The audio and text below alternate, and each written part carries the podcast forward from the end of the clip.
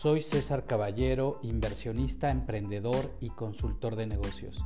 Muy a mi estilo y de una manera fácil, hoy te hablaré de empresas familiares. Quiero comentarte antes que, nada que este es uno de los temas que a mí más me apasionan y me gustan porque he estado involucrado pues en muchos procesos eh, para dar consultoría a empresas familiares. Eh, el tema de empresas familiares está más cercano al tema de consultoría, pues que al tema de innovación, desarrollo tecnológico, emprender, de proyectos, etc. No quiere decir que el tema de empresas familiares no tenga todos estos temas eh, dentro de sí o que no se puedan desarrollar, sino que quiero decir que cuando tratamos el tema de las empresas familiares lo podemos ver desde dos lados desde la necesidad de las empresas familiares de profesionalizarse o desde los profesionales de la consultoría para intervenir a estas empresas y apoyarlas en su proceso de profesionalización. Bueno, pues la primera pregunta con la cual quiero empezar este, este tema es, ¿qué es una empresa familiar? Bueno, una empresa familiar pues eh, tiene muchas definiciones, eh, hay muchos autores que nos hablan al respecto, pero básicamente es aquella en donde su organización, la administración de la empresa y sobre todo la propiedad de la misma está a cargo de una familia o de varias, claro está, pero que generalmente se trata de eh, el fundador y de sus hijos. Es decir, en algún momento de la empresa hubo eh, una persona, el fundador básicamente, ¿no? Eh, que la creó, que la diseñó, que la, que empezó de ceros, a lo mejor no tenía ni siquiera la idea de que iba a ser el gran emporio que a lo mejor podría ser, eh, o la gran empresa, o la gran organización. Sin embargo, así empezó. En el mundo podemos encontrar una gran cantidad de empresas de esta naturaleza y pues yo creo que en algún momento eh, las empresas más antiguas pues se han convertido de alguna manera en este tipo de empresas, en empresas familiares, porque su fundador o ya eh, falleció eh, y ha ido de manera consecutiva dándose este traspaso de la, de la gobernanza dentro de la empresa me refiero a la administración y la, titularidad de, las acciones y de la propiedad, eh, que hoy en día pues encontramos empresas familiares que están en la tercera generación, en la cuarta generación, bueno. Eh, me quiero enfocar más en las empresas familiares, desde luego que a mí me ha tocado ver y que son las empresas que están en Latinoamérica, específicamente en México, si nos podemos ir centrando un poco más en este tipo de empresas. Bueno,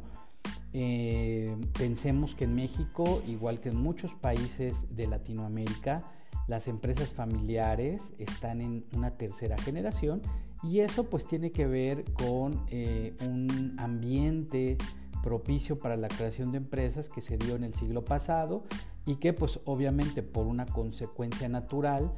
eh, este pase de mando, de estafeta pues se ha venido dando, ¿verdad? Habrá algunos casos en los cuales el fundador de la empresa pues todavía eh, eh, sobrevive, pero en algunas pues ya, ya se dio este paso de mando a la segunda generación e incluso ahora estamos en la tercera o cuarta generación. Bueno, estas empresas familiares, eh, como te decía, son básicamente empresas en las cuales el control de la administración se encuentra en una familia o varias, pero que también ellas detentan su propiedad y tienen unas características muy esenciales. Eh, desde luego que tienen que ver con que dentro de la empresa trabajen muchos familiares, esa es una característica. No voy a hablar ahorita de si es bueno o malo en este punto, eh, de si está bien o mal, sino que es, es lo que sucede, es lo que encontramos. Regularmente también encontramos eh, pocas reglas para su, su, gobernanza, para su administración pero también encontramos problemas muy característicos y paradigmas. A mí me gusta usar mucho la palabra paradigma cuando me refiero a elementos propios eh, del tema de emprendimiento o inversión, porque eh, la palabra eh, problema pues puede sonar de, de, una manera negativa y a lo mejor la forma de abordarlo tendría que ser en la forma de una solución. Sin embargo, aquí a mí me gusta más hablar de paradigmas porque más que encontrar respuestas a problemas, encontramos oportunidades y encontramos mejoras. Bueno,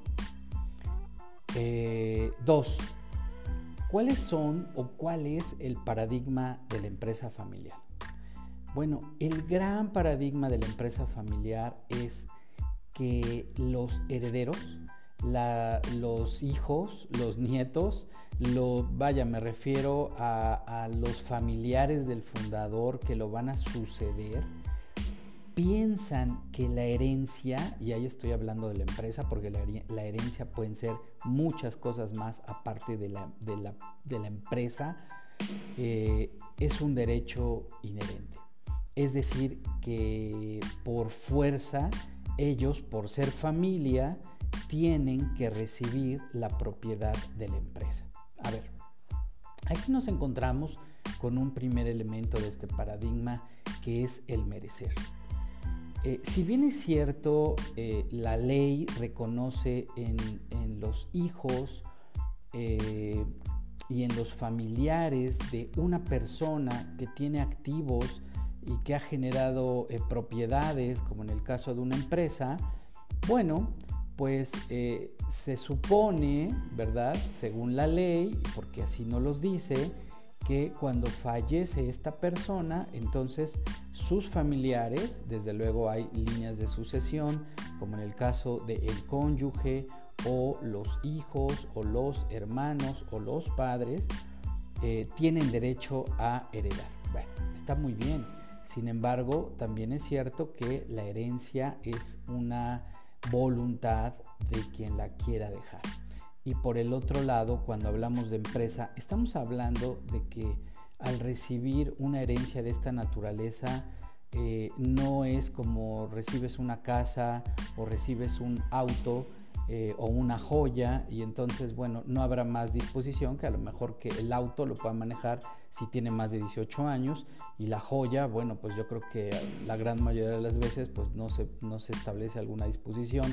al respecto, salvo que, bueno, pues sin entrar en, cuestiones muy específicas, sea a lo mejor que el cuadro nunca salga de la casa, de la familia o que, o que no se expongan determinados bienes en, en o a subastas o a exposiciones públicas, etc.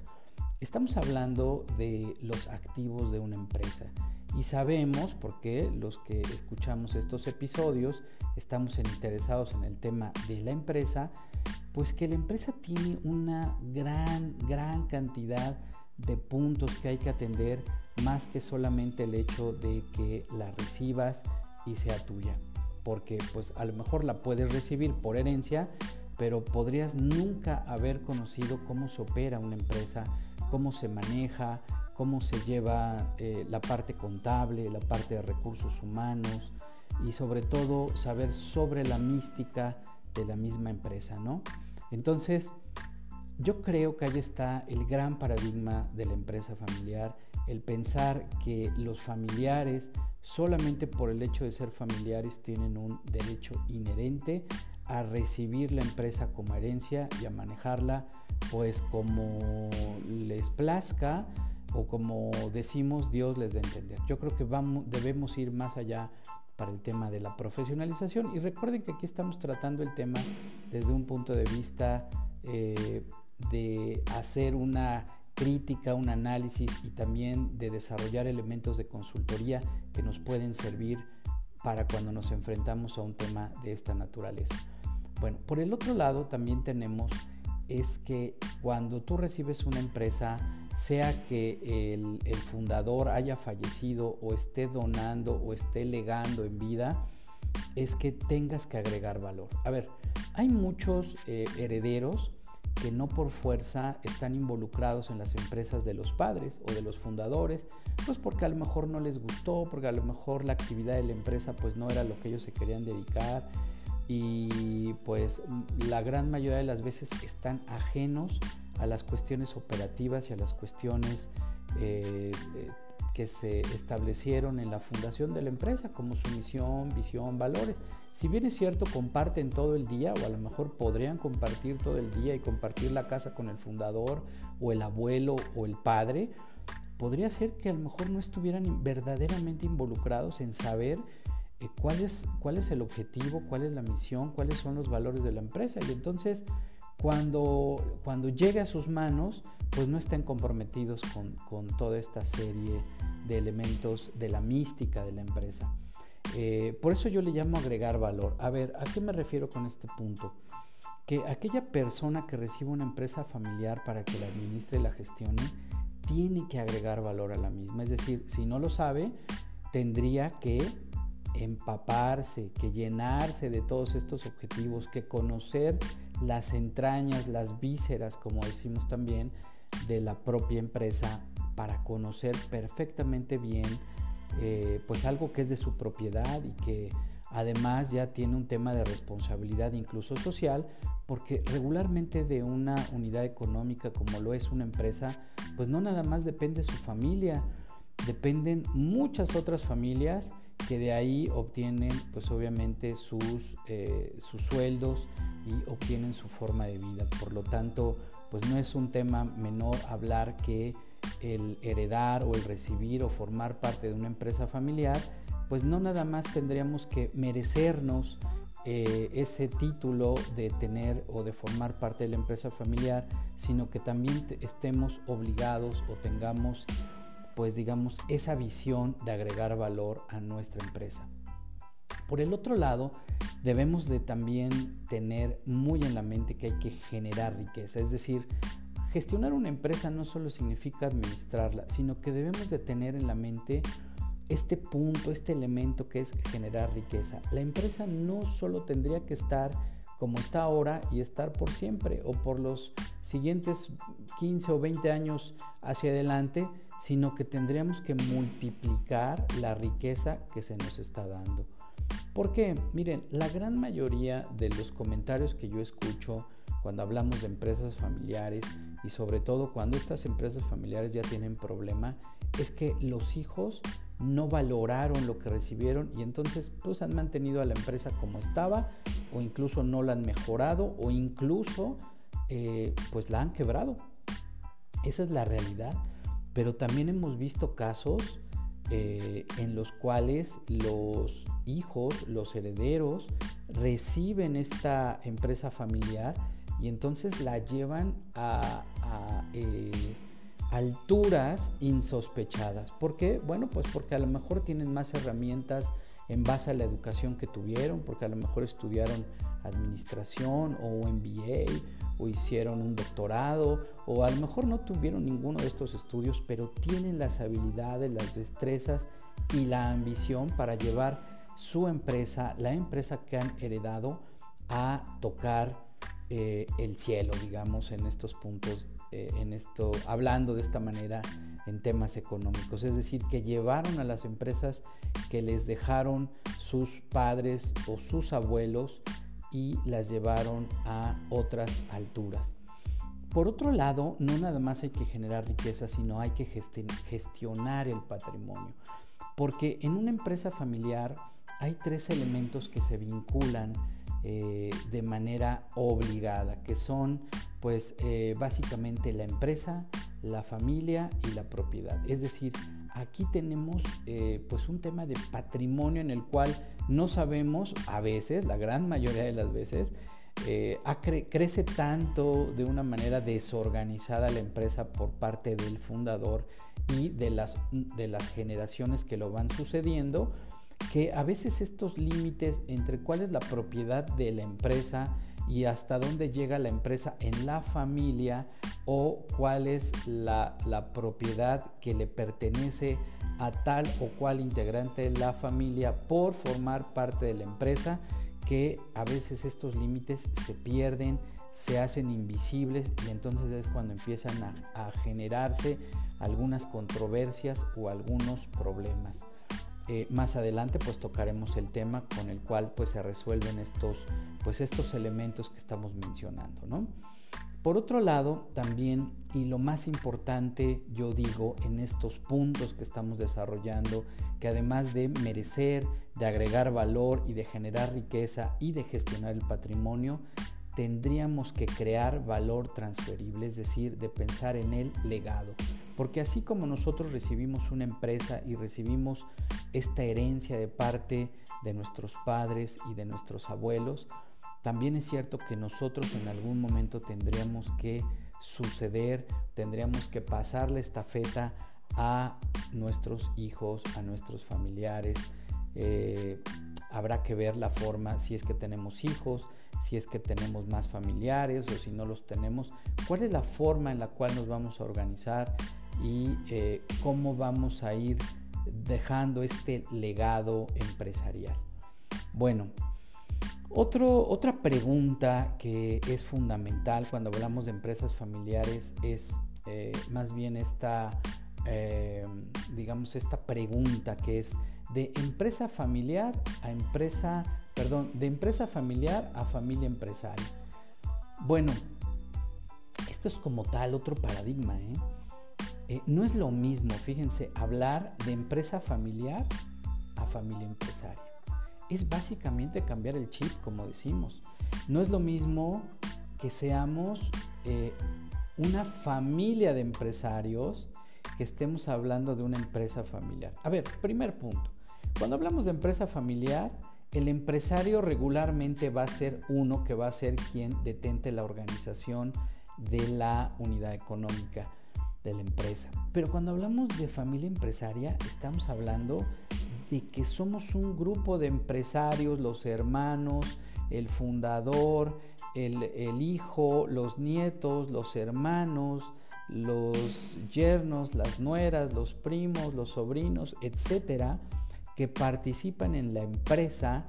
porque entonces ya no estamos hablando tanto de que le demos empleo a la familia o a los integrantes de la familia, sino que seamos un grupo de empresarios que le agreguemos valor a la empresa familiar. Y esto cambia por completo el paradigma de ser empresa familiar a familia empresaria. Si se dan cuenta, eh, cuando nosotros hablamos de empresa familiar, parece que esta unidad económica es la que mantiene a todos, porque es como el paraguas que cubre a todos para darles un empleo y un sueldo y una manera de eh, mantener su vida. Pero cuando hablamos de familia empresaria, hablamos de familiares que en lugar de ir a recibir un sueldo, van a agregar valor a nuestra empresa o a la empresa de la familia, desarrollan eh, emprendimientos dentro de la empresa, se les ocurren nuevos proyectos, desarrollan nuevas ideas, generan más riqueza y obviamente estamos hablando de que todo cambia en el tiempo y por lo tanto también la forma de hacer las cosas, de perfeccionarlas, de tener otras herramientas intelectuales, profesionales, eh, que hagan y que las pongamos a disposición de nuestra empresa, pues será lo mejor que podamos hacer pues por esta por esta visión de ser mejor una familia empresaria eh, que lleve, como, como les digo, a otras alturas a nuestra empresa.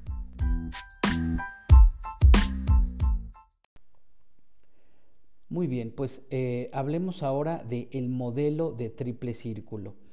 Bueno, eh, el modelo de triple círculo es algo que se ha desarrollado como metodología para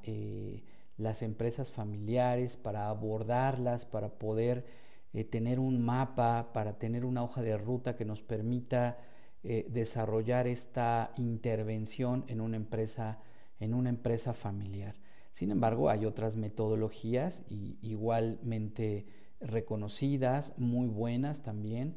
eh, bastante efectivas que nos pueden servir para intervenir a una empresa familiar. Sin embargo, hoy solamente hablaré del modelo triple círculo y como siempre les recuerdo que si entran a la página cesarcaballero.mx pues podrán encontrar muchísima más información al respecto. Pero bueno, el modelo de triple círculo eh, nos habla de un círculo de empresa, un círculo de familia y un círculo de propiedad. Bueno, ¿por qué? ¿Cómo sucede esto? Sucede que si tú sobrepones tres círculos, eh, vas a encontrar que en estos tres círculos de familia, empresa y propiedad eh, hay lugares comunes, hay puntos en donde se pueden unir la empresa, la familia y propiedad, pero hay lugares también a donde eh, se, en esas uniones de estos, triple, de estos tres círculos se unen empresa y familia, o, o familia y propiedad o empresa y propiedad. ¿Por qué? Bueno, pues porque nos ayudan a ver hasta dónde la empresa está involucrada con determinados eh, miembros de la familia y o también hasta dónde estos mismos miembros de la familia tienen cierta propiedad, eh, ciertas propiedades,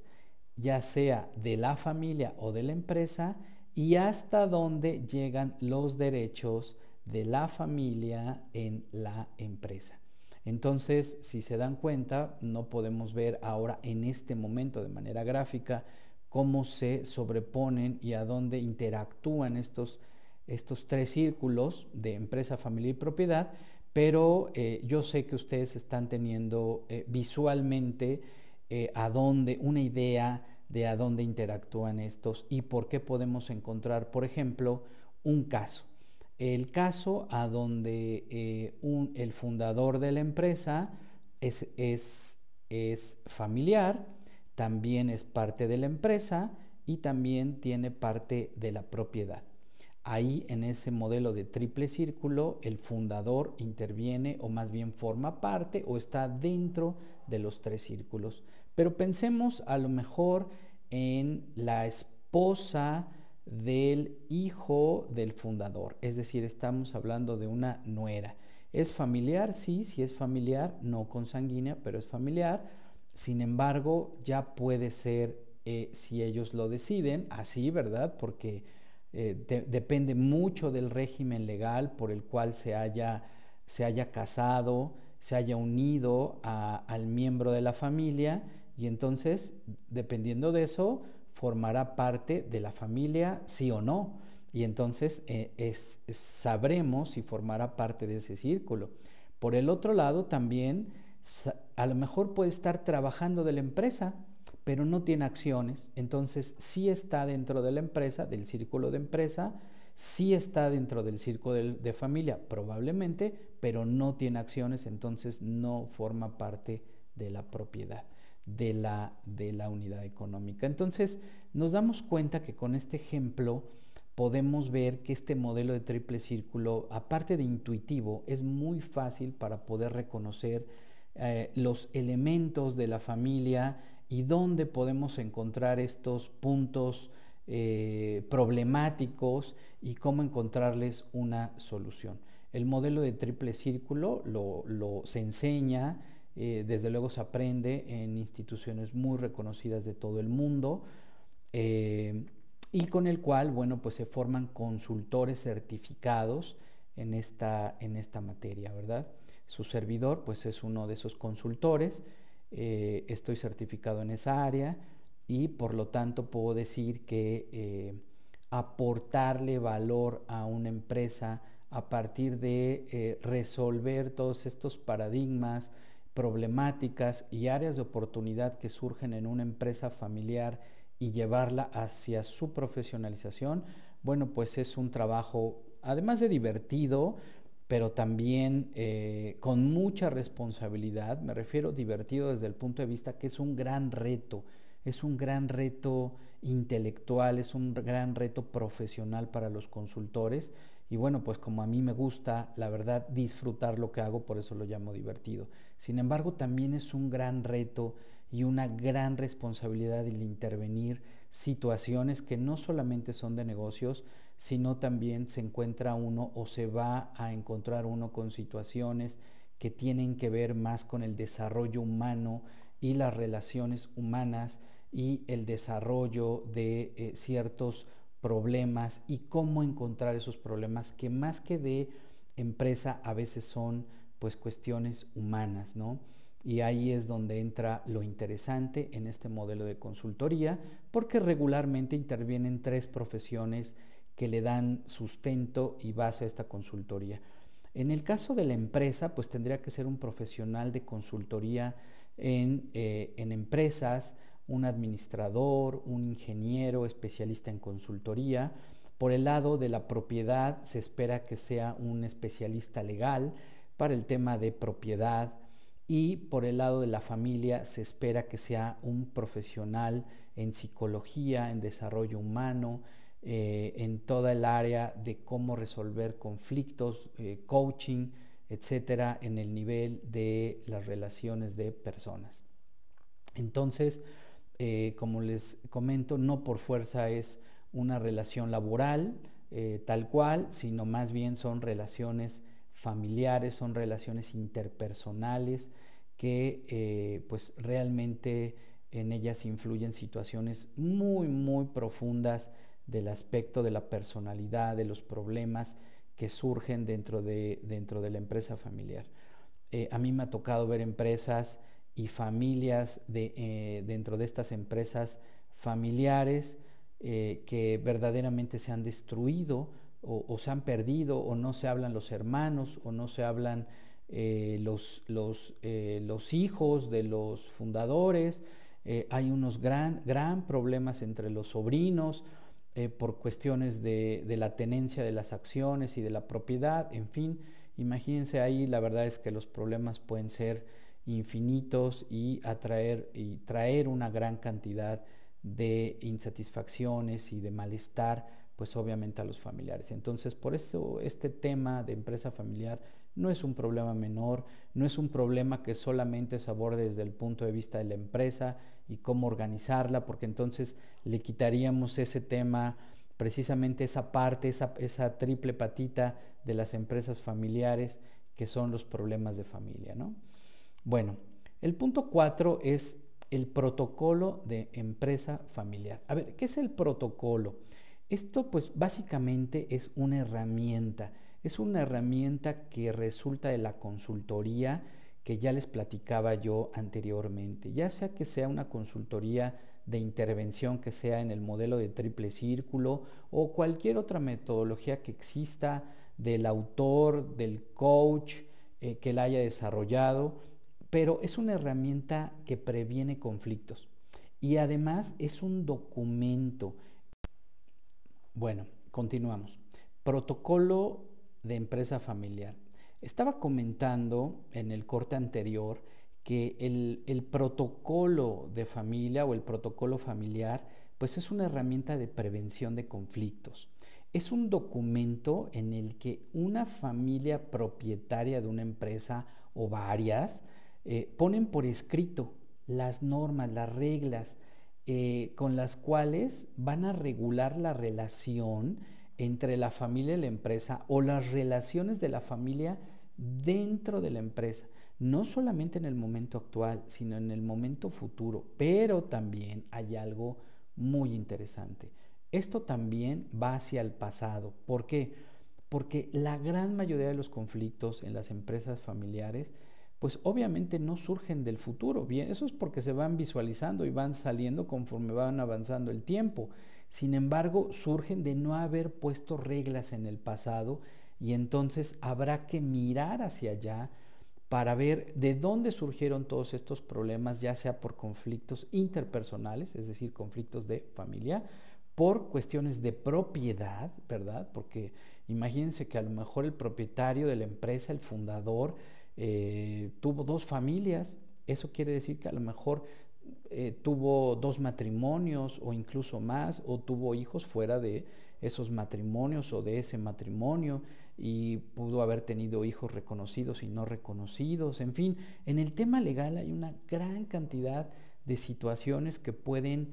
eh, influenciar, que pueden tener una, una influencia dentro de la operación de una empresa, porque recuerden que aquí son derechos de legado, es decir, que se adquieren solo por el hecho de ser familiar. Entonces, si bien es cierto, ya hablamos de todos estos elementos que además de lo jurídico, que además de lo legal, que además de los derechos inherentes, eh, forman parte de tener una buena organización empresarial. La realidad es que aquí las leyes, el derecho eh, influye demasiado, sobre todo en, la, en el tema de la familia. Por el otro lado, el protocolo de familia también tendría que regular por escrito las normas que van a regir el tema administrativo, el tema de organización y el tema de cómo va a interactuar la familia dentro de la empresa. Por ejemplo, es un caso muy conocido, el caso Bimbo, a donde todos los herederos, antes de tomar posiciones directivas, tendrían que pasar por todos los puestos eh, de, dentro, de una, dentro de la empresa. Por ejemplo, ser repartidor, ser jefe de algún área, ser subdirector, director y así ir escalando dentro de la organización. Hay organizaciones a donde, por ejemplo, dentro del protocolo de familia se establece que antes de trabajar en la empresa familiar tengan que trabajar determinado tiempo en una, dos o tres corporaciones externas a donde aprendan determinadas situaciones que después pongan en marcha dentro de la empresa. Otras este, características u otras normas son que antes de entrar a la empresa familiar, eh, el, el familiar, el miembro de la familia haya emprendido un negocio propio y lo haya monetizado o rentabilizado hasta ciertas utilidades o cantidad, ¿no? Este, otras normas que se establecen son que, por ejemplo, los eh, esposos no consanguíneos, es decir, eh, perdón, los familiares no consanguíneos como, como son los esposos o las esposas, eh, los primos, ¿no? por ejemplo, de los esposos o de las esposas, no participen dentro de la empresa por conflicto de interés o por determinadas situaciones, ¿no? Entonces, o que si van a participar, realmente justifiquen que su puesto eh, tienen eh, las aptitudes y califican para determinado puesto, no que solamente por ser un familiar o porque son familiares de uno de los esposos, este, de los hijos del fundador, eh, tienen derecho a participar o porque son amigos o conocidos, etcétera, ¿no? Entonces,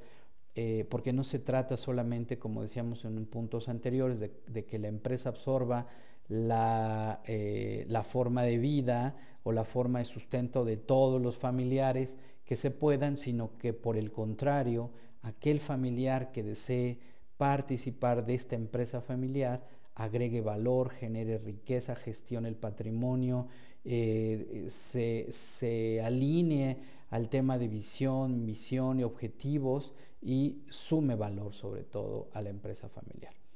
Bueno,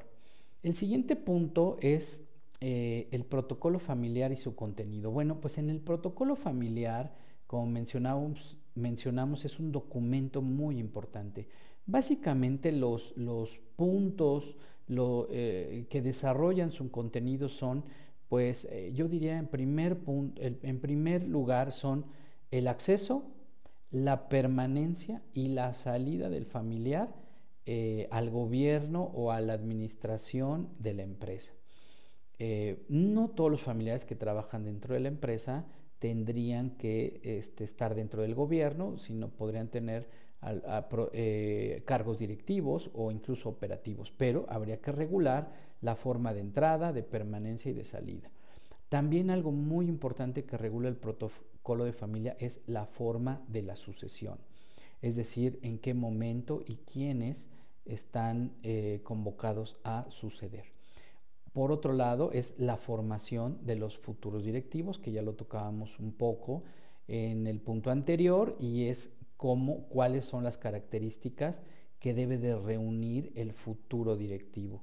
No solamente poseer un familiar,